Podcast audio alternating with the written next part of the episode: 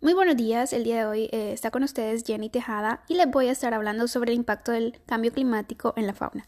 La mayoría de especies de la Tierra está sufriendo el impacto del cambio climático de una u otra manera. Así lo asegura Brett Sheffers de la Universidad de Florida, autor principal de un estudio publicado en Science que señalaba que el actual aumento de temperatura media global de un grado centígrado ha dejado marca en 77 de 94 procesos ecológicos diferentes, incluida la genética de las especies, las respuestas estacionales, la distribución general e incluso la morfología, es decir, los rasgos físicos, incluido el tamaño y la forma del cuerpo. La ONG World Animal Protection señala hasta siete impactos de cambio climático en los animales de todo el planeta. Las sequías extremas, el deshielo, las lluvias e inundaciones. El Sud, un tipo de invierno muy duro en Mongolia las megatormentas, las enfermedades, las olas del calor extremas o las interferencias en las migraciones están causando estragos en la biodiversidad.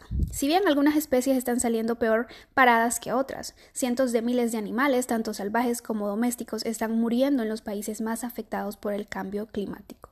Las alteraciones del clima pueden parecer pequeñas o insignificantes a primera vista. ¿Qué es el aumento de un Celsius a 2 Celsius para un cuñado climático?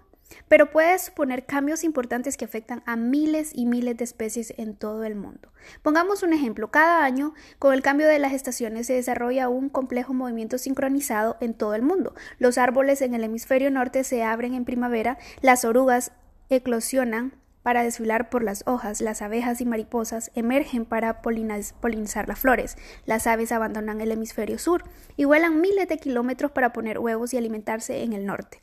El calentamiento global está cambiando este movimiento, ya que la primavera está llegando varias semanas antes en algunas partes del mundo, que hace algunas décadas no todas las especies se están ajustando a la misma velocidad y, como resultado, algunas están en peligro de extinción. Los científicos que estudian los cambios en plantas y animales lo denominan desajuste fenológico.